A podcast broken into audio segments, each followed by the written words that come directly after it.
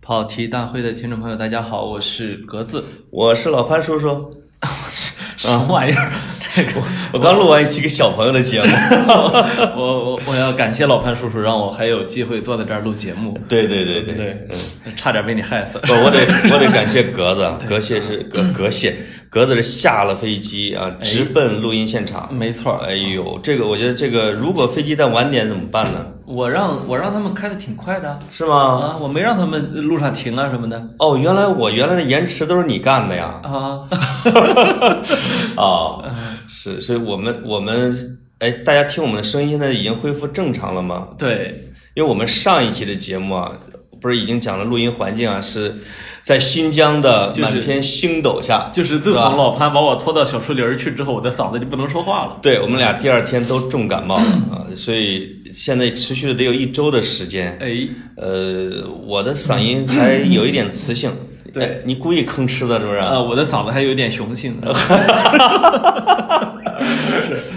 是啊，这期我们还要聊新疆啊哎。但是在聊新疆之前呢，这个我要表扬一下格子他们这个地段儿。是天哪，格子生活的这个地段儿太有文化了。没错儿，就是因为我经常会在书摊上买盗版书啊，是因，因为我呃补充一下背景知识，就是老潘来我们家附近录节目。对对好对，接着说。对啊对对，对我我买盗版书已经习惯，所以也不歧视人家啊。这个结果到了他们路上这书摊儿，那书摊儿老板给我说：“哎，这个书我一看是一本那个已经被下架的书，啊，这个武志红的。”我说这我说赫拉利老师的啊，《时间、人类、未来》就是这些书摊儿的老板都有个特再点，加《全球通史》。他卖的都是真的是大家会买的书。啊，再加上这个加缪的《局外人》哎我的妈呀！我说，我给他特意的照了张相，文艺吧，而且要把他照片发在这个咱们周三晚上七点的跑题大会公众号上。哎，啊，这个公众号的内容是我跟格子的秋季推荐书单儿是，啊，把老把这书摊老板给拍上了。大我大我家借着我们这书养养秋膘啊。对我但愿这老板儿被我们拍了照片之后，会不会就摊儿被抄了，是吧？这是我唯一的担心。但是我觉得真是有文化，书摊儿老板有文化。是，嗯，这是因为他挨着格子嘛，哎，对吧？老老潘向我炫耀说：“哎呀，你们这附近书摊儿，你看多好啊！在买书。”我说：“老潘，你肯定买的盗版书了。”对老潘不信，说我我买的是正版。我用五折买了两本儿啊，《全球通史》。对，然后呃，这个到了录音室拆开之后，发现哎，图怎么不清楚， 看不清啊。是，才发现格子已经是老手了，因为嗯都是格子是老板，哎，买盗版书是你造的呃啊。幕后黑手吧？对对对。对对你看，我前两天儿在外在外地参加活动，然后我们那活动呢，就当地的几家都市报都报道了啊。啊。我第二天没事儿呢，在酒店外面翻报纸，我一看，看到了自己头版哎，这不就是我大头们，像这不是就是我们吗？活动吗？这不我们活动吗？哎，这人谁呀、哎，怎么脸？哎，怎么脸成那样了？他重影了， 你知道吗？啊，是重影了吗呃，对，那你说啊这报纸按理说也没盗版吧？啊，其实报纸要印盗版，就是你会吃生亏生的的现在长出了重影的效果了，呃，就我本来已经长重影了，它又重影了啊， 又重影了啊对对啊，成了二这的个四次方，是是是雕版印刷了啊，是这个凹凸不平了啊。那我们其实现胖成了在，胖成了老潘啊，哎，是长大后你就成了我，哎，嗯。我们这期啊，继续聊新疆，是啊，因为上期聊的是新疆的行程啊，是壮美山河，是。那我来介绍一下活动背景啊，达当然人介绍呃，达人西游是哎呦由呦呦新疆呦维吾尔自治区 大胃王新办主办也，是跑题华少，继对续啊，以推介新疆旅游、新业态、新产业、新线路、新产品为主旨的网络主题活动，迄今已举办七季。好，你接着说。哦，这啊这就是叫也叫达人西游，也哎叫倾听疆语，是吧？呃，是这一期那个这一期的主啊题叫倾听疆语，没错啊没错。新疆的呃美好的语言这个意思。我跟格子呢，我们录了一期节目之后，就提前回来要干活了，哎啊，上班了。这个你那哪些有班儿上达人老师们继续坚持，一直到了和田。嗯我看他们刚刚结束行程没错，啊，他们不是看到了呃很多我们没看到的东你是西你上什么班儿啊？啊。你上什么班儿？不好意思啊，不好意思。幼儿园， 幼儿哦，是啊，是啊，你上什么班儿？你装啊！我我现在是在几个好几个公司上班，你的每天都是假期。我没告诉嗯你，对吧？对，我是就是我假装在星巴克上班的中年男子，哦，对吧是是，每天早上告诉嫂子说，哎，嫂子也听这节目啊。啊，听每天早上告诉嫂子说，然后我上班去了啊，啊你很那个忙晚上回家之前给我把水烧好啊。对嗯，我今天早上真的是七点半就出门的啊、是然后到了一个先去北海公园唱歌， 然后 去然后去地坛公唱歌有点园冷地坛公园打鞭子啊。到了一个能喝咖啡的办公空间，写了咱们的跑题大会公众号是，啊，这我都是为了你，哎， 对，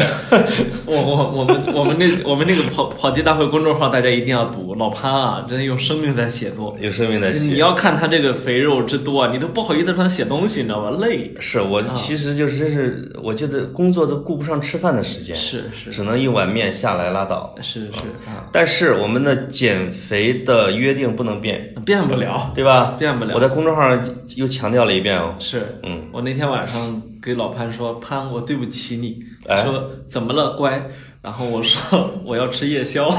他说我也还我也还没 减。呃，嗯，有，我觉得你是不是去了趟深圳变弯了？呃，我去我去你哪儿了？刚你刚才说的我有点脸红，你知道吗？你要不我放截天图？哪！ 我们接着接着聊新疆啊，接着来新新疆，不是新乡啊，啊，新疆啊，啊，对，呃，他们后来又去了，比如说还去了类似于，类似于那叫什么，那什么地貌，那叫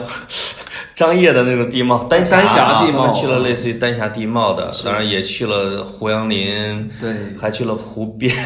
我都不知道去哪儿。最后他们去了，呃，和田那边，去了像温一些宿啊峡谷啊非常有新疆草原啊特色的非物质文化遗产的对地对方对啊对，还去看了，我记得是热瓦克佛寺吧？啊，还有刀郎部落，哎，刀郎部落对吧？对，刀郎部落那个他们玩的还挺开心的，我们也很羡慕是啊。所以新疆的整体的旅游，我觉得今年是一个大见起色对，啊！哎呦，你看，真是。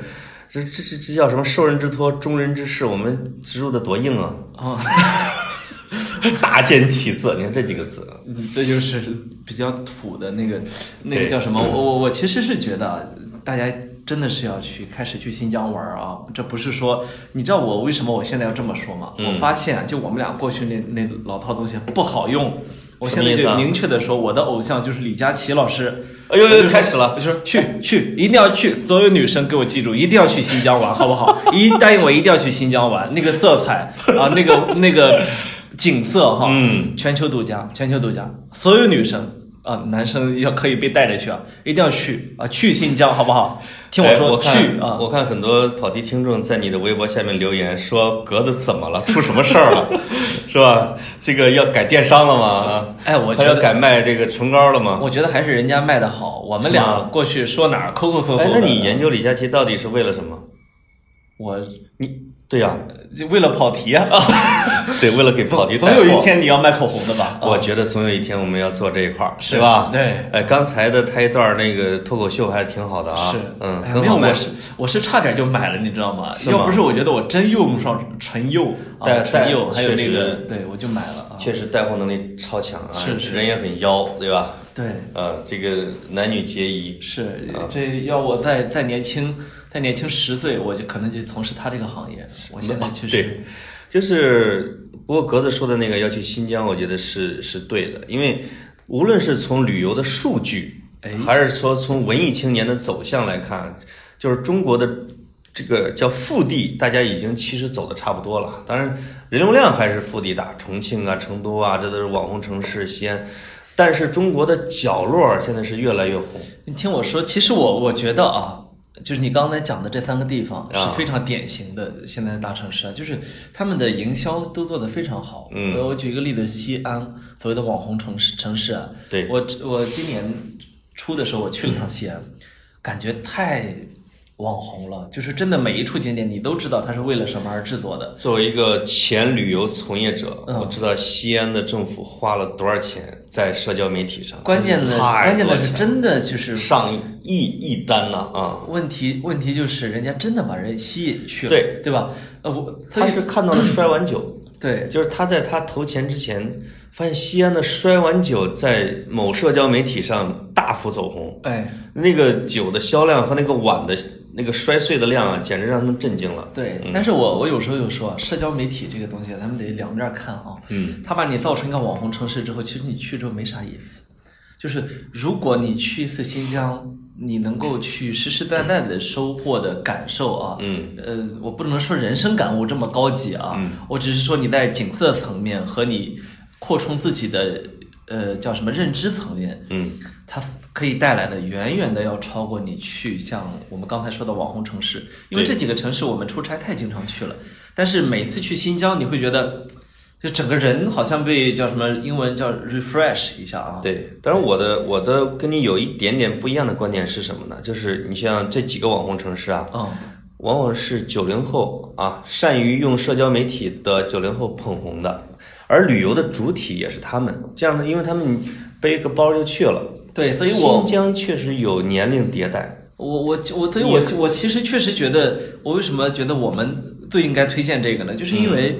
这九零后、零零后，他们更应该去的确实是新疆。哦但，新疆的现实困难是什么呢？就是在不同的县城之间相隔可能得有八百公里，你要么就飞，你飞可能一个小时，你要自驾呢是十个小时。这才是我们作为一个地大物博的国家的旅游的魅力所在，啊是是吧？是魅力你如果是在一个小的欧洲国家，你坐火车一不小心坐过站去了其他国家，对吧？对。那在我们国家，你可能开车开了四五个小时，发现你只不过从一个县到了另外一个县，这是你在新疆旅游的时候很有意思的一嗯点。但是也同时呢，你就能够在这里面留下无数你跟别人不同的经历。对，对吧？你把车停在哪个点和你这五个小时里面呢，对吧？你把车停在哪里？你拍了什么？然后你吃了哪家馆子？你可以完全跟别人是一个差异化的。现在我们今天的问题就是都太同质化，就我刚才说的，嗯无论是网红带货还是网红城城市，你去只不过是体验别人体验过的东西，对吧？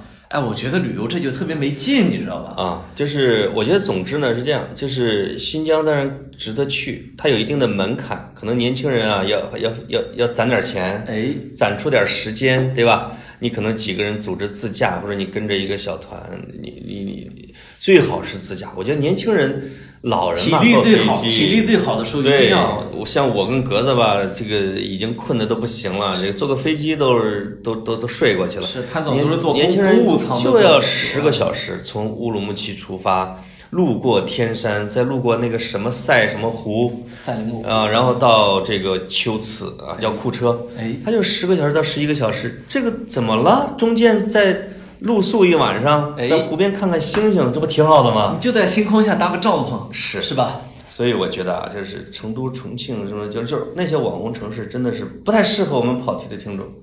它不太适合年轻的听众。呃，虽我然不们知道为什么年轻的听众都去了这个网红城市，嗯但是年轻的听众更应该去壮美的地方啊！年轻的时候壮游山河，长大了之后才会变成老潘。哎呦哎呦，说的有 道理嗯，啊。所以这个当然西北角是现在当然有很多热点，贵州是东西南角对吧？哎是广西、贵州现在也是热点，这个实际上内蒙古这边也是，包括这个新疆、甘肃、宁夏，这说明什么呢？我觉得在溢出，就是大量的在中原腹地旅行的人啊，有见识的啊，或者说已经游了一遍的人，他为了更高的精神需求，他他会往周边去外溢。没这样这样的话呢，他得到的反正是精神享受也更高，而且呢，网红们也逐渐的往边儿上走了对，啊，因为他要发掘嘛。嗯，这个我在河西走廊那一期给讲过，无论是丹霞地貌，还是敦煌的鸣沙山，还是那个什么茶卡盐湖，那个穿着裙子的大妈已经基本上霸屏，我都很难找到没有红裙子的背景。是啊，这个，所以这个社交媒体的两分法呀，确实是它一方面带火了很多的景区和旅游的目的地，它另外一方面也会把这个目的地变得很嘈杂，对呃，很同质化，对很变得只为摄影和发社社交媒体而存在的。对，从这个角度来看，新疆是一个基本上还没有被毁的地方。没错儿，嗯没错儿。其实我现在特别不能理解的一种一种旅行方式是什么呢？就是去真地方看假古迹。嗯，像这样的趋势越来越明显，包括你说的网红城市里面特别多的假古迹。其实我想说的是，嗯，你比如说我们俩上次去那个叫新河，呃，新河县，对吧？对，一上来就说我们这儿有六十五处古迹，嗯，一个县嘞，什么概念？那个是宝库，是因为什么它概念？对吧因？为它是属于阿克苏下边的库车，也就是古丘兹国所在地，哎至少有五个以上的国家级的遗址，哎，基本上都没去到。 哎 我我们俩虽不能至，心向往之啊。呃，当地的对当地的人呢是比较呃关心我们啊，觉得这个哎呀没什么可，全是墙头，当地还的是去去一点好的地方吧。没有，其实我们想看的就是墙头啊，没有，没有，人人家人家还是很热情的，啊很热情啊特意安排我们俩去了非物质文文化传承呃，这是人我家中啊。们最我们我们独享的，对吧？？人家人家人家这个搂着我的肩膀，老潘老潘当时都吓坏了，搂哎着呀我的、搂着我的肩膀，啊一个非常高大的男子搂着我，把我拉到一边儿去。我以为真的是要教训你呢，说一个这，你说你你嘴嘴太碎了， 没想到是要要跟你结面果授机宜，结果人家跟我说，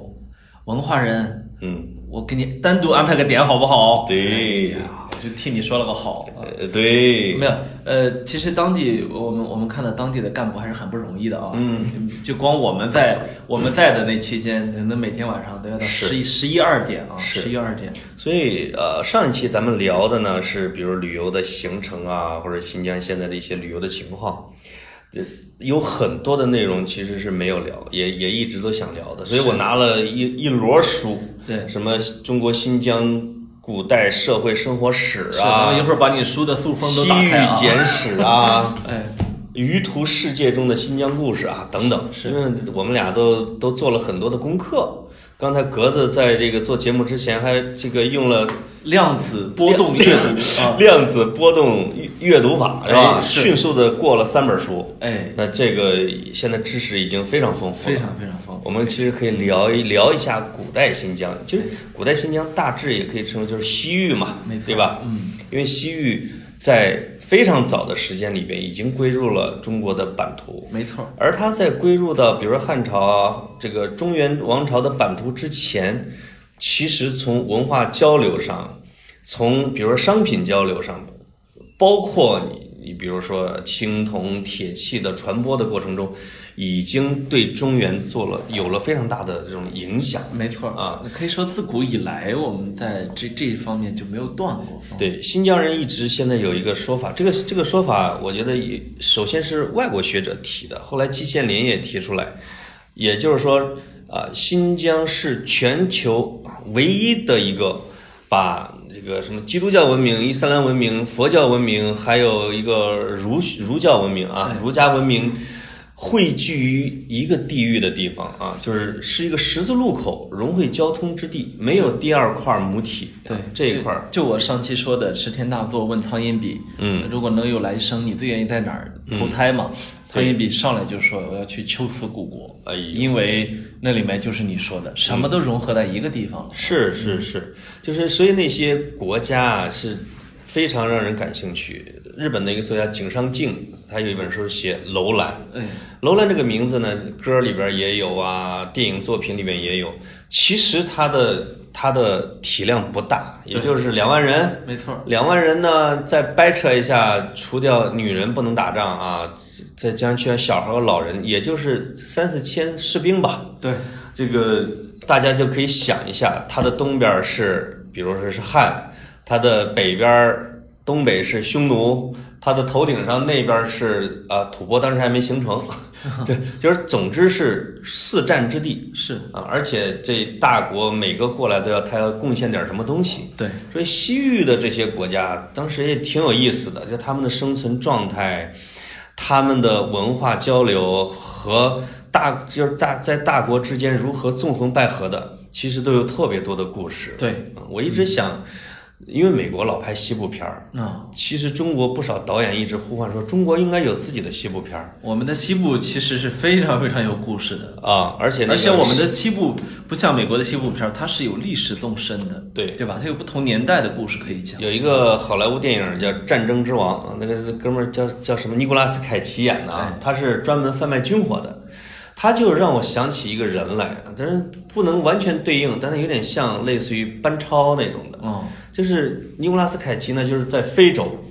他是他是专门卖军火，实际上他一个人，比如说对这个国家带来的军火呀，或者说给这个呃这叫执政者呀，或者是造反者之间的来回的穿梭，就会让一个政权被颠覆或者什么之类的，所以它叫战争之王嘛。是当然，我看这个历史，就是就是西域的古代历史的时候，我发现有几个人那个简直了，比如班超，哎，他就是带着三十几个部下，其实三十几个部下，他统御的是西域三十六国，哎，怎么干的？全是雇佣兵是啊，他有可能会带十几个人，就会比如说杀掉了匈奴的使者，然后把这个比如刹车呀或者楼兰的国王给批评一下，说你现在要归顺我了。如果哪个国家不听话，就联合大概五六个国家，说我组织一个一两千人的兵团，我就去把你这个国家就给征服。对啊，他实际上一直在那儿待了三十多年，用的就是这样的一个办法。对那特别就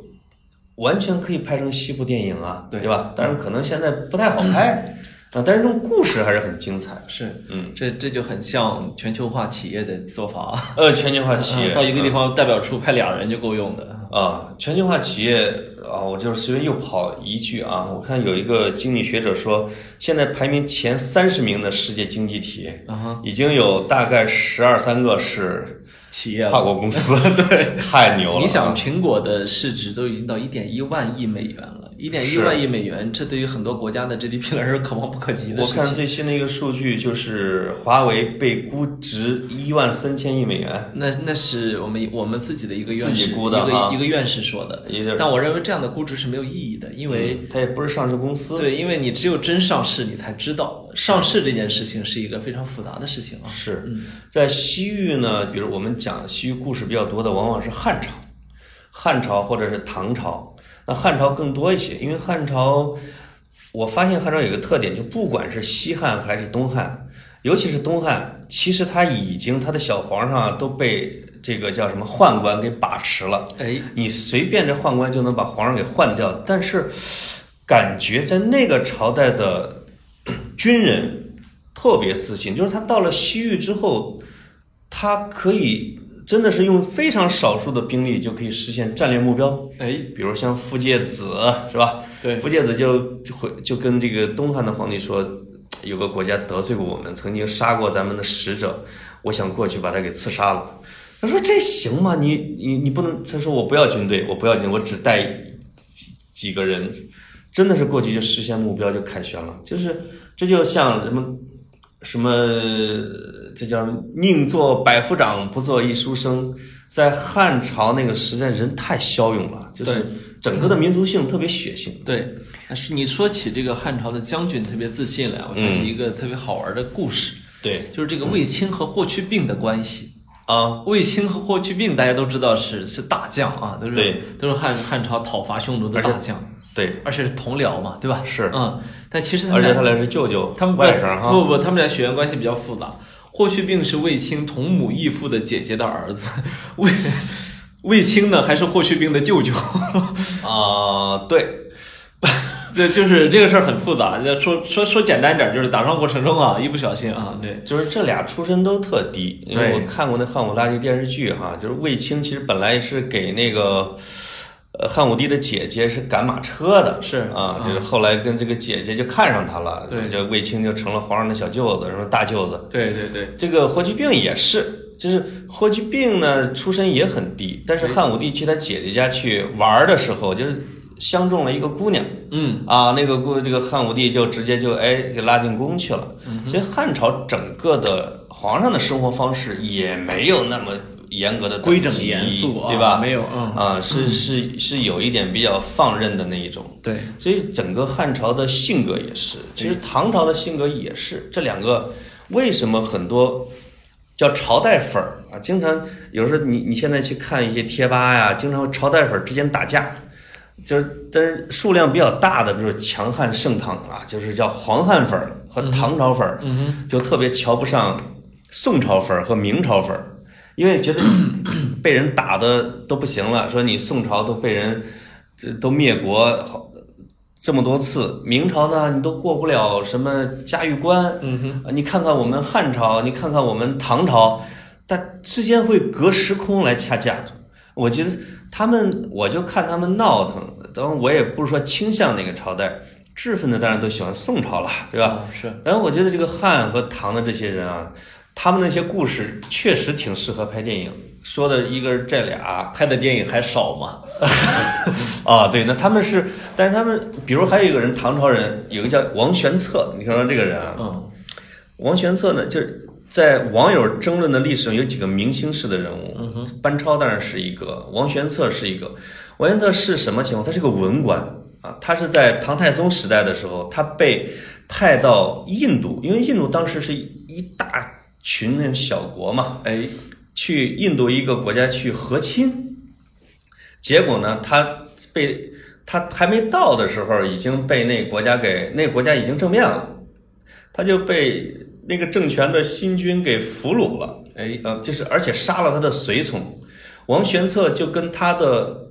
也不是看来不是和亲，因为没有送姑娘，没送公主，王玄策跟他的副将就逃出来了。他是个文官，你要记住。王玄策逃出来之后就特大怒，怎么着了？他就去找了松赞干布，说要借兵。松赞干布借了一千，他要去尼泊尔借兵，说我要么要灭国。呃尼泊尔那边给他送了大概有六七千，他一共大概是八千的士兵，从尼泊尔从喜马拉雅那边山坡一直到了，而且是印度邦最大的一个邦国，把那国家给灭了。嗯就是一直追着国军，最后把他抓住。把这个国王和他的大臣、王公贵族全部从印度押回到长安，哎，而且这网友对他抱不平的是说，唐太宗才封了他一个小官儿。嗯，但是最后的结论就是说，这种事儿对唐太宗来说实际上也不是什么大事儿。那当然啊，那个时候你就想，真是跟美国似的啊，就是长臂管辖，然后你你敢惹我一个人啊，我就要灭你一个国。啊但是作为现在的中国人，聊起这些总是觉得哇，好好像还是很来劲的啊。嗯， 没有，呃有有些时候吧，就是历史啊，它会变成传奇。嗯，什么叫变成传奇呢？它会被传奇化。嗯，它会变成呃被多次加工过的故事。也就是说，它当时的背后的机理啊，它的原因啊，它的启动的机制啊，嗯，都不一定像我们说的这么具有传奇色彩。是，呃，对吧？就是我我们已经无从考证有些事情，对吧？嗯史书是记载了，但是史书记载的人他什么想法，他什么动机，是吧？嗯解释史书的人又怀揣着什么样的一个想法，我们都不知道。对结果呢，就把它给变成了一个传奇啊！对。但实际上他有可能也没那么厉害哎，啊，对，就是而且有点架空，因为他在史书上啊，并没有我说的这么精彩。对，只不过他后来在这个演义里边就越越说越玄乎，这没错就成了那个《三国演义》的时候，什么我有上将潘凤，对，这个潘凤后来就被架空成一个特别牛的一个一个一个将军，实际上他对在三国一出头就死了嘛，是是啊，呃，类似这样的还有一个叫冉闵啊，这个这个人就更玄乎，这个就不多说他，就是已经被网友给捧成古往今来的第一的，就是为汉族这叫什么存亡绝续的那样的一个人，啊嗯，因为他颁布了杀胡令什么之类的，叫什么五胡什么五胡十六国时期的啊那啊是种。我这是非常狭隘的观点啊。呃对对对对，嗯经常网友都是那么讲。是但是西域的这些国家里边，我觉得，呃，他们的文明到现在我们还没有完全的发掘好，是，因为有的国家突然就消失了。咱们感兴趣的，往楼兰呐、哦或或者比较多一些，但实际上有很多国家的小西域当时的国家的这种遗址，在埋在地下还没有太发掘出来。等发掘出来了，你会看到。我觉得是有点像文明的断片儿的拼图一样哎，会把整个的西域现在的新疆拼成一个文化板块儿。对还还是挺有意思的。是，嗯，妈呀，呃那那西域这个，我看到你在读《西域三十六国》啊，嗯，这不是《西域简史》，讲述对，西域这位也是一个三新疆人写的三十六国的故事。这老老老潘现在读的书，有时候我也看不懂啊。哦，这三十六国里面，你主要在在看什么国家呀？我觉得，你看，我看你在微博上那个晒知识的时候晒错了啊，车刹国。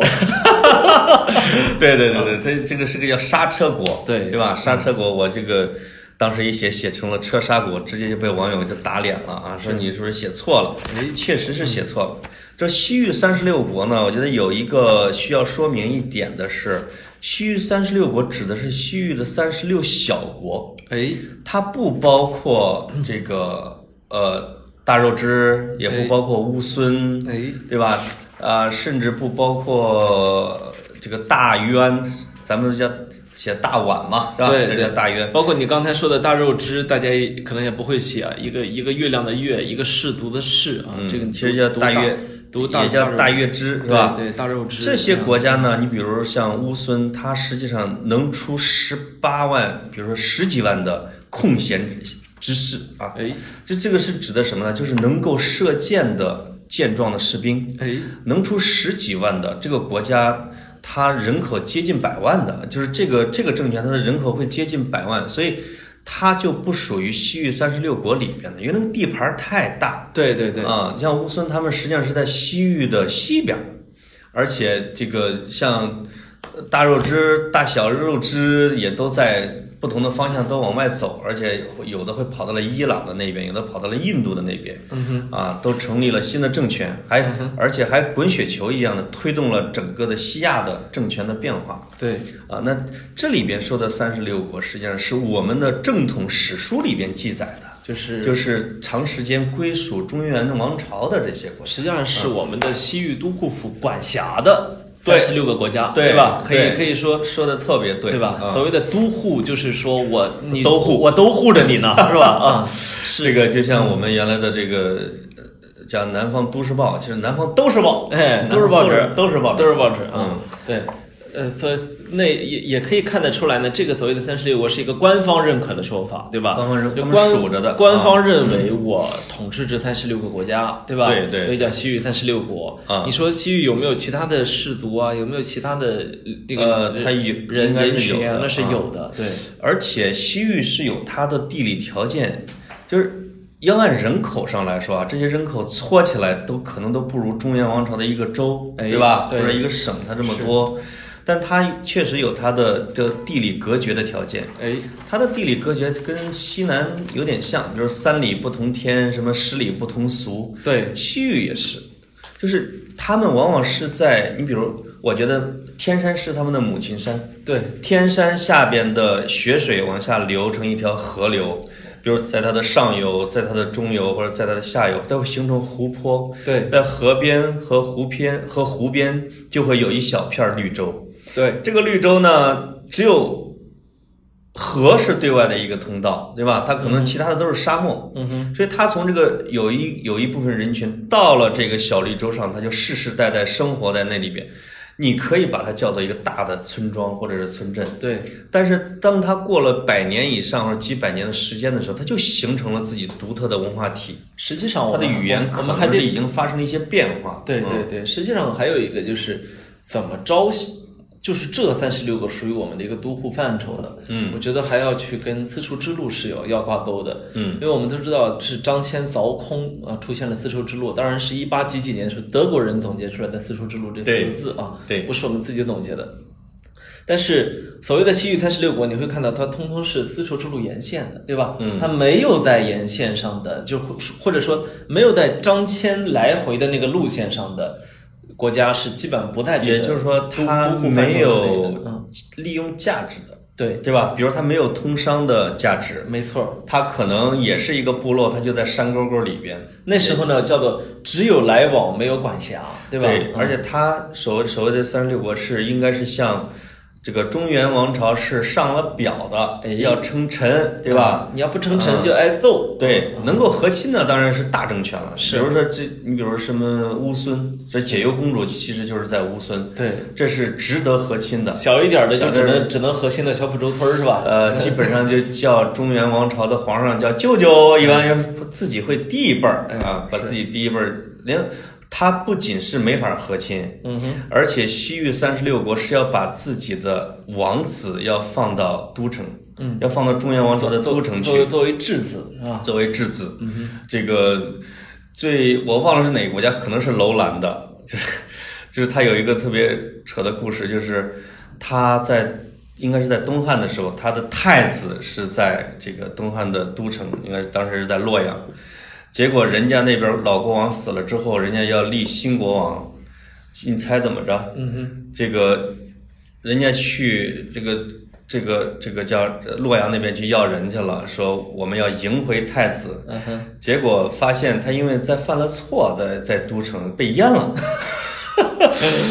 就是已经成了一个阉人，没有生育能力了，他他没法当国王了。是，哎就不好跟人家解释，有点尴尬。于是跟他说：“这个太子啊，我们很喜欢他，我们留下来了。你们再换一个太子吧，为了把它留下来，我们还把它阉了呢。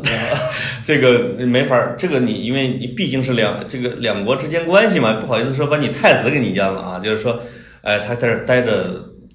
不思归了啊，你们再换，他们他就只能再换一个，是是，啊，而且呢是，呃，你比如如果是在中原王朝和匈奴之间，他们小国如果被被侵略的时候，嗯、你比如他被匈奴侵略的时候，他们要集体的把自己的质子送到都城，说我们来表示忠诚，哎，对吧？对表达忠诚，表达我是你的属国，你过来保护我们。有一次是东，就是呃刘秀，因为在西汉和东汉之间，这个王莽新政之后是大乱，结果刘秀呢就收拾了这个政权，刚刚组成东汉，但是他的力他他就忙于对内部进行整顿，根本就没有。时间和精力和力量去管，比如说西域的这一块儿，结果在那个时候，匈奴侵犯了西域三十六国里边的好多小国，对，因为正好往往是实力此消彼长嘛。中原王朝特别强盛的时候，对，那这个匈奴可能就要远遁一下，对，那中原王朝突然间政权交替时期打起来了，那就驻军就回来了，对吧？没人管了，哎就是然后你的小弟被人欺负，你也不管的时候，那匈奴就过去了。对，所以在刘秀刚建立政权的时候，这个匈奴侵略三十六国里边的部分国家，他们就集体把自己的十几个孩子给送到都城，结果刘秀说。我管不了你们，你们自己解决吧。我对你们的遭遇表示同情，但是我这会儿管不上。什么叫外交辞令呢？是吧？嗯是，就是说那些质子们在都城大哭没用，结果他们往回走的时候，走到敦煌的时候就不走了，就是那十几个太子啊或者王子就在那儿不走了，说说是为什么呢？是为了给匈奴造成这个汉朝政府是把他们留下来的， 会支持他们的这种假象。一个错觉啊，一个策觉，嗯，结果最后还是不行，又只好从敦煌哭着回了各自国家，哎去自己要么就投降了哎，啊，直到到后来东汉再派出人去见西域都护啊，再去把他们再夺回来这样的一个。是所以从咱们讲的这个过程里，你会发现这些小国的命运其实挺惨的。但是呢，就是历史有时候就是分角度啊、嗯，你要从丝绸之路这个角度来讲呢，得亏了有这三十六国，这三十六国安安定定的，才有了丝绸之路上经商、文化，甚至我们的佛教传入等等的一系列的，是才会有，才会这这个事儿才会发生。是所以从这个角度来看呢，我认为三十六国大部分时间它是安定的，是和平的，对吧？它是一嗯呃它的个，晴，它是丝绸之路的晴雨表。甚至呢，它对吧是它是繁荣的。嗯，它是很长时间是繁荣的，对因为呃，东西方最灿烂的文明都经过了这里，对吧？是我们都无法想象他们当时的一个文明程度，对所以呢，只能够去揣测啊，说他们文明程度是非常高的，嗯因为呃，你从出土的文物来看的话呢，也确实是它不但启发了呃我们啊，嗯它也从借由借由他们去启发更西边的地方，对，一个特别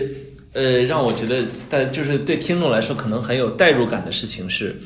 呃，如果你去读《西游记》的话。啊西游记》啊，我说唐或者僧是经过了九九啊八十一难，对吧？对你去看到他凡是有名有姓的国家，你看有几个不是三十六国呃，高昌国是啊吧？什我么记车得是师有啊国，什么车哪师国哪个没经过呀？呃，只是刹车国，对，它有一些名字不太一样、啊。你自从过了这些国家，他就全靠想象了，什么因为小他雷小雷音寺啊，什么对对吧？他就已经不再是一个具体的地点因，为他也没有对具体的政权，因为对吧？三国不是不是三国，《西游记》的母本儿它毕竟是《大唐西域记》，没错儿，而唐僧对西域三十六国记载的是清清楚楚，那当然，第一手资料。对，而且这个我看了一个新闻报道，说印度人最感谢的中国人是谁？你知道吗？是玄奘。哎，因为印度对自己的历史，因为中国是全世界说实话历史记载没有断绝的一个，最完整的对吧？对，嗯，就是唐僧去了，唐三藏去了印度，去了什么烂陀寺啊，然后在印度的各个佛教古迹里边儿去周游、讲学、辩论。印度人自己都不知道，印度人完全是靠着《大唐西域记》里边的记载，它的位置才能够找到。呃，这以前是我们的一个著名的一个寺院。对，所以说，这个中国游客去印度这些古迹去旅游的时候，那个指示牌上往往是说这个记载是根据唐三藏的《大唐西域记》来发掘的。对，因为就现在这波印度人，他们的文明的时间还没有美国长呢，对 吧？所以，所以你可想而知，他他的，但是他自己又是个文明古国，而且佛教在它的本土，是非常弱的，非常微对的啊。，有断绝了千年吧，是差不多是嗯嗯。刚才你有一个观点，我其实特别认同，就是说，呃，西域三十六国的文明程度是很高的，对，就我我一直认为他们是只是弱小，对吧？不是落后没错，啊、因为他们是这个东西方文明的一个通道，哎同时也是说生产力交流的一个通道。是而且中原王朝大量的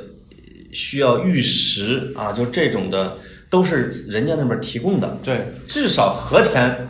他那边很富裕吧，因为他自己他出珠宝的，凡是有大量的国际贸易的地方，大家会看到一定不可能落后。对如果你要不那个，你可以对比今天的新加坡、香港、迪拜，对吧？是。但凡是大量的贸易流通往来，它一定伴随着人文的往来，一定伴随着经济的空前繁荣，对吧？是。你不能去只去看它地方和国力的大小。我觉得就是如果三十六国稍微有点陌生的话，我们可以用它来类比，比如说中国的大运河地带是哎吧？沿途地带和海上丝绸之路，对，就是呃呃，在西域三十六国里边，就是我。刻板的印象是他们都在放牧或者种什么都庄稼，对实际上这些国家做生意的非常多，对因为他们是处在这个经商的路口，哎，丝绸之路并不意味着说中国商人直接就把这个丝绸送到了罗马，其实中间经过了多次的辗转，对，所以他他才到了罗马那边就成为金价了嘛，就是丝绸就是黄金的价格。对，它实际上有可能是你比如从一站从长安运到了丝绸敦煌，敦煌那边就开始就换人了，就是要过西域的这一块儿。对，那西域这这送到西域的头儿，又到了印度北部，什么什么什么什么贵霜啊之类的没，错安息呀、它是一站一站的去中转去走的。对，所以在比如古代的于田啊，或者说楼兰，其实他们的这些小国其实挺善于经商，哎，而且懂多国文字，跟各个国家都可以打交道。是，这个感觉有一点点类似于现在的欧洲，哎，对吧？就是大家国家都不大啊，国家都不大，但同时呢，这个交流还挺畅通。对，那你们，你比如京杭大运河地带，为什么说《金瓶梅》是在山东？就是因为你们林清非常发达，哎，整个的只要这在是运河畔嘛，对，因为运河是全国的漕粮运输的命脉。对，我记得当时无论是淮阳、扬州、杭州，呃呃济宁，是吧？现在这个山东济宁已经是挺边缘，但在古代是一个非常繁华的临清，对，这些包括在河北境内的，它都是。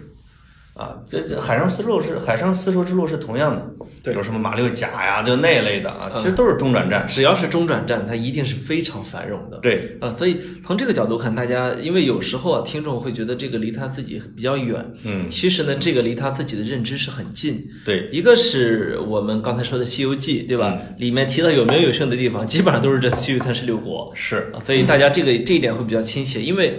它是从长安，也就是从西安出发，对吧？嗯从长安出发，它经过的艰难险阻，你看说来说去都是西域三十六国啊，是是吧？这很有意思。嗯，那那那还有就是这个，我们今天说的一带一路，对吧？啊，你看现在一带一路建设，国家给新疆的定位叫桥头堡。什嗯么叫桥头堡啊？对吧？对你你从你从，如果大家对，应该可以感受到桥头堡所谓它的它的意义啊。是那么新疆它是以前它就是这个作用，嗯，今天呢，只不过是要去恢复它旧日荣光。乔对，那为什么能够去恢复它的旧日荣光呢？是因为它它那个地理位置就这么好，嗯，对吧？从它这个地方接触的中亚、南亚各个国家，对吧？必经之路，对六分之一的国土，你想有多长的边境线吧？那是你如果再考虑到我们再往南，西藏其实很多的边境线它是终年雪山，对吧？那是是冰封的，自然分界线，吧？对，那么嗯从、只有从新疆这个地方，我们才可以真正的出得去。是我记得我去过霍尔霍尔果斯口岸，嗯去过去过阿阿拉山口啊，就是你从这个口岸你去远眺哈萨克斯坦的时候，你能够想象，就是以前即便没有火车的时候，这个地方它的重要性，对吧？嗯是嗯，是新疆，就是我觉得桥头堡这个在现代也很形象。在古代新疆呢，一个是桥头堡，就是它可能和平时期的是桥头堡，它在比如说它真的是在中原王朝的战略安全方面，你比如河西走廊有点像一个胳膊，吧？对对那西域像胳膊外边一个拳头，对，而且大片的战略缓冲地带，有一个特别典型的，比如说在唐朝的时候，因为中国历史上特别著名的一仗，说阿拉伯军团跟唐朝的军队在西域干了一仗，在西域的西部，它实际上西域广大的这种沙漠地带和空间距离感。让外来的，就是有，我觉得从西边过来的强大的政权，其实很难达到中原腹地。所以中原只需要对北方的游牧民族，你就呃特别努力的去去去跟他去共处啊，或者是战斗啊就行了。这也是为什么中原王朝相对来说比较安全的一个一个原因。它不是像阿拉伯的帝国呀，像土耳其，周边四边全是敌人。咱们那边是大海，是喜马拉雅山，北边是草原，草原这是一个威胁。但是整个的西域和新疆的沙漠隔开了整个中原和大，就是大规模的军事碰撞，对，但是有小范围的商业交流，没错，对吧？因为你对大规模军队是过不来的，那当然。嗯，这是一个战略大后方，我觉得。这这说到这里呢，也有也有一些学专家呢就认为说，为什么我们中华文明几千年不断？嗯一个很重要的原因，你看我们东边是海，对吧？然后北边呢，我们有庞大的蒙古缓冲地带，对吧？对，南边是海，是西边西南雪山，那么西北角就是新疆这个地方，是吧？对，它其实从地理上挡住了可能的绝大部分外侵，因为是如果我们四边都是平整的陆地的话，你一个国家再强大，你得四面为敌啊，是四面受敌。所以这个地方呢是非常保护我们这个中国的一个完整你性的一你这个倒启发我了，就是说，一方面它是保护了中原王朝的相对的稳定，对吧？对它是它会慢慢的让它去融合内部，有时间去一步一步的进步，对所以中原文明比较早熟嘛。对另外一个，我突然想到了它，封如它果封闭了没有了丝绸之路这个小孔，中原王朝是个什么样子？我们会是封闭的，对，因为所北方的是游牧民族，游牧没有文字，对吧？？对，如果是没有佛教进入，没有青铜、铁器、小麦各种的从西部过来，阿拉伯数字什么，反正算术吧，对，那么这个断绝程度有可能会类似于美洲的印第安人，是，就是我们可能是很早的去早熟，但是因为没有外来的激荡和先进的生产工具的进入，或者先进文明的进入，可能会一直固化，这个是挺可怕的所一以件事情。我们今天为什么要这么的强调丝绸之路和海上丝绸之路？嗯我们今天为什么在改革开放年代，我们不断的说我们要继续升，就扩大对外开放，是吧？全面开放，为什么是？吃过的亏太多了，对吧？凡是闭关锁国的时候，这个我们这个国家就是不行，对吧？呃你你包看括我到清朝的时候，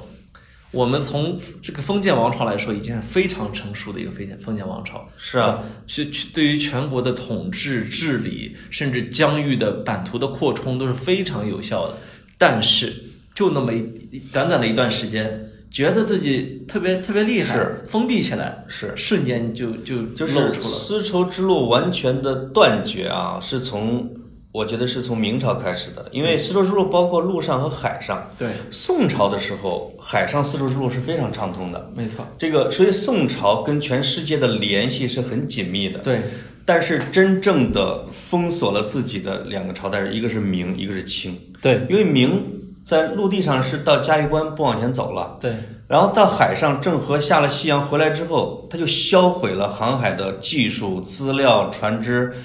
连记载都销毁，并且说片甲不得入海，对吧？是？是，那到清朝更加变本加厉啊，他他是把新疆给统一了之后，完全封闭化，他甚至就是他对世界的了解程度远远是低于唐宋这些朝代的，对，他实际上整个的文明在倒退，没错，所以本来。应该同步的是，英国的工业革命可能对应的是中国的明朝的晚期。我们晚明对吧其实是已经有资本主义，不是萌芽，是有些学者认为呢是有事实上的资本主义的，呃嗯，结果呢，呃，我们这股还是被扼杀掉了啊。如果在那个时候，比如说无论是海上和陆上丝绸之路都是畅通的情况下，有可能蒸汽机会传过来，对吧？有可能它如果是通过比较和平的方式，你比如说通过海上、通过丝绸之路把这些先进技术传过来的情况下，你可以想象，当英国一八六零年来的时候，中国有可能是有自己的机器的，已经装备有好轮船而且呢是装备好武器了，对吧？啊你就不至于说就成了西班牙殖民者进入美洲之后打的那叫什么什么什么加王朝啊，一起几百个西班西班牙的殖民者打了几十万军队，对啊，灭国。对，这个因为这一下就是武器和技术上的碾压和这个叫什么？这叫这叫什么代际啊啊！所以中国实际上那两个朝代完全停滞发展。对啊，所所以所以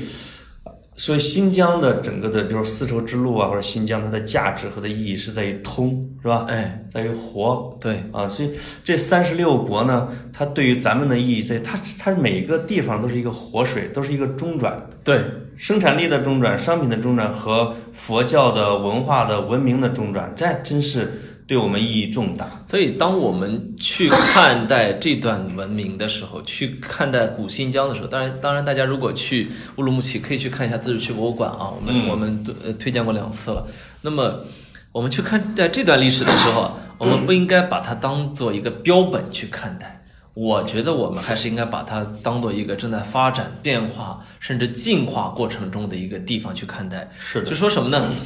古代三十六国之所以值得我们到今天还这么怀念，嗯，是因为它是在不断流动的文明，对吧？嗯而且促进了文明，它它是繁荣的，而不是一个搁那儿说，哎呦，你看这老地方，这老物件儿好啊，搁那儿嘛给大家看，不是的，对吧？嗯是。所以我觉得今天新疆也应该好好去发展，再把自己变成一个流动的、一个文明的、一个繁荣的地方。我觉得你说的特别对，就是了解整个阿拉伯历史的，或者了解十字军东征历史的，会知道什么呢？就是阿拉伯世界是曾经是非常高度文明，而且热爱经商，特别富庶。对，你会发现，任何一个文明，当它是封闭的、凝滞不动的时候，它不仅生产力会落后，它的文化也会落后，它的思想其实会陷入封闭和偏执。这是这不仅，这我觉得不仅阿拉伯，包括基督教世界，包括我们儒家世界都是这样的。当你这个地域打开之后，跟四面交流畅通，不同的文化来进来，你的生产力也提高，眼界也开阔的时候，人的脑子其实会打开，哎，人的心胸也会开放，没错也会包容。对。所以为说古代的全世界，说阿拉伯人懂全世界语言是最多的，是，啊、而且说这个王子和公主的什么三百六十五夜呀、天方夜谭，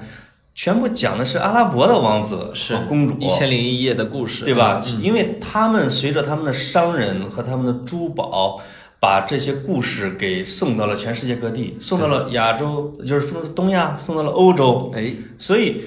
这种开放才是王道。是这个确实是王，从古至今都是治理。是也是他们通过漫长的丝绸之路和海上丝绸之路，把伊斯兰教传入到我们国家，所以咱们会看到广州啊、泉州啊，包括都我会们有的我们的西安啊，啊，都有大量的这种这个这叫就是伊斯兰这个清真寺的遗址，对，甚至穆罕默德的几世孙的墓它都原在来这的儿。原来的聚集地都还是今天我们还是呃主要是由回族群众生活在聚集的地方啊，对对，所以他们在全世界的，我觉得这个游宗，呃，应该是最广泛的，去的地儿最多的。啊没错，嗯，对，所以有时候追叫什么？追古忆今啊，我我们我们觉得，其实对我们来说，光看新疆的这种壮美的山河还是不够的。虽然是新疆的山河确实是壮美的，哎呀，不愧是格子老嗯师，就是最后咔嚓点题儿，哎回到了我们当初聊的地方，对吧？为什么说我学习比你好呢？哎就呦是小这是小时候这个语文啊，最后还是阅读忘理解题做得好啊，最后还是不忘给这个金主，哎，我们要再回到这个地方强调一下，哎那个地方的旅游要搞，那个地方的哎，风光要大家看听，大，家听我一句，一定要去新疆，好不好？一定要去哎去 啊你说去，哎，这个是什么口音？啊啊什么 啊？对，没有，我就说有点像这个《乡村爱情故事》里边的这个范 伟，小萌是个好青年，一定要去，一定要去啊，去去啊，嗯对啊，我我我我我们俩模仿的是赵四儿是吧？呃，不是赵四儿，是赵本山他儿子嘛，就范伟演的那个有点 儿不是，我是说舌我们头俩不是那很天灵便的，抽脸那个抽脸那个我啊，们我们曾经 那个是那个是广坤还是赵四儿啊？赵四儿吧。赵四儿哪天过节的时候，我们我们俩把模仿视频给大家放出来哎，看。到一个好的时机点儿，我们俩吃饭的时候有一次同时在表演啊，这个这个资料我们自己看完之后都不敢再看啊。是，嗯，还是我觉得回到你刚才说的啊，刚才被我打岔给打没了。就是我们从古代的新疆，从西域的文明，再回到我们现在的时候，你发现你去新疆旅游，并不仅仅是看自然风光，对，你可以按图索骥，你可以拿着《西游记》去，可以拿着《大唐西域记》去，你可以跟着博物馆的节奏，你你去一个一个的遗址上去看，对，就是我们我们中国的旅游方式啊，正在从大巴游、西洋团游，呃向背包游啊、自驾游啊去过渡，正从景点游向这个这叫什么？这叫文化游去过渡。对对，实际上，呃，我觉得很多的中老年人也也不太愿意说两个星期全在大巴上去下车就拍个照，上车就睡觉那种方式。是我咱这一路看到了挺多的，比如说中老年人摩托车队，或者中老年人自驾车队。咱在那个魔鬼林的时候，那对老年人拿着这个五万块钱以上的大，这叫什么大炮摄像这个照相机，哎那叫人家摄影爱好者。是，开着越野车，这都是大叔和阿姨啊，直接咔咔咔就对着夕阳就开始开照了。就是这种去新疆，你要领略的是它的人文的历史的遗迹，你要听的是它的故事，对吧？对，很多的时候历史课本它是枯燥的，历史课本上历史历史课本让很多人对历史的兴趣减小了啊。嗯，但是呢，你你自己去拿着一个地图，比如说就是古丝绸之路的，或者说你就找张骞当时走的路线啊，对顺着走下来一条路线，你会感觉到一种。很特别的感觉啊！啊你像我前一阵儿，我都我都想试图干个什么事儿，你知道吗？啊，中国有一条四百毫米降水线，我都想沿着那条降水线走了。哎呦，那你降水线就有意你一思。说这个降水线，我就想哭，哎因为四年前曾经有一个杂志哎，邀请我从东北一直到西南，就是沿着这个四百毫米降水线。是，要坐着越野车二十天，哎呀，但当时我已经去那个互联网公司去报道了，哎二十天的时间我实在是不舍，就是我张不开嘴去请假，哎，但是那个遗憾一直让我遗憾到现在。是。我就我要知道现在，我当时我就去你了，要知道现在这么有钱，你我要知道现在也没给我多少钱，我当时我就去了，是对吧？是我干嘛那么努力？没错儿。四百毫米的那个降水线那确条实是，你看，就比如说，这是一个很简单的水文地图，可是呢，看着好像很枯燥，你真走一走，特别有意思。是一一半儿是干旱，一半儿是森林，一半儿是呃游牧，一半儿是农耕，是吧？这一半儿人看着苦苦哈哈的，那一半儿人看着满面红光，对吗？哦它有这样一个很有意思的反差，对吧？可是这样一条嗯线你没看过，那么我们刚才说的，你就不用说了，就《西游记》那条路线，你就照着里面的胡说八道，这小说里面的路线你走，你你也走得成，是这是非常是有趣的啊。是嗯，就是我觉得不光丝绸之路，现在很多学者，包括地方人在推什么叫文化走廊。哎，这个丝绸之路是一个，实际上你比如说说从安哦徽到浙江，有时候有人叫盐商走廊，就是安徽的徽州的盐商要不不通过那条不给他们做广告，停啊嗯啊，不做广告，就是包括这个贵州、云南那边是有茶马古道的走廊，是还有包括什么盐道，还包括青海会有一个什么文成公主入藏走廊啊，其实我，其实我你会自发现很我多我我自己还有一条路线一直想走啊，你也跟大家推荐一下。就是把那个这个元代几个都城啊，嗯，这个从南边开始往北走走一遍儿，哦，是已经有人是沿着北京的中轴线去原上都的，对，走半就个是月。我能够找到他们原有的那条路线，嗯因为那条路线已经是比较可靠了。你走吧，我为你祝福。你要步行哦，甚至有一个有一个线我已经基本上走完了，已经走完了。对，就是，呃，你能看看到你你走在那上面的时候，你去找到那个或深或浅的或浅的车辙印的时候啊，对，你觉得哟，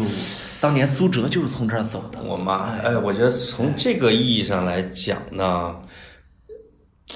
就是我喜欢，比如旅游啊，我喜欢欧洲，不喜欢美国，是完全是顺理成章的。对，因为你去美国就是壮美山河嘛，哎对吧？就是再从这个意义上来讲，就是中国可旅游的地方实在是太多了。没错，就是如果你真是有闲，对吧？又又又有点儿旅游的资本，那么你就沿着中国的历史书，什么什么故事，什么遗产，你就随便。这个地方实在是地上地下啊，东边儿、西边儿、南边儿、北边儿，可探究的地方都太多了。对。嗯如果眼前你觉得还稍微的困难点儿啊，嗯我还是建议你可以从兰州出发，坐高铁去乌鲁木齐，穿越昆仑雪山。我即便夏天，你也会穿越雪山，你对你会去实地的感受到，那个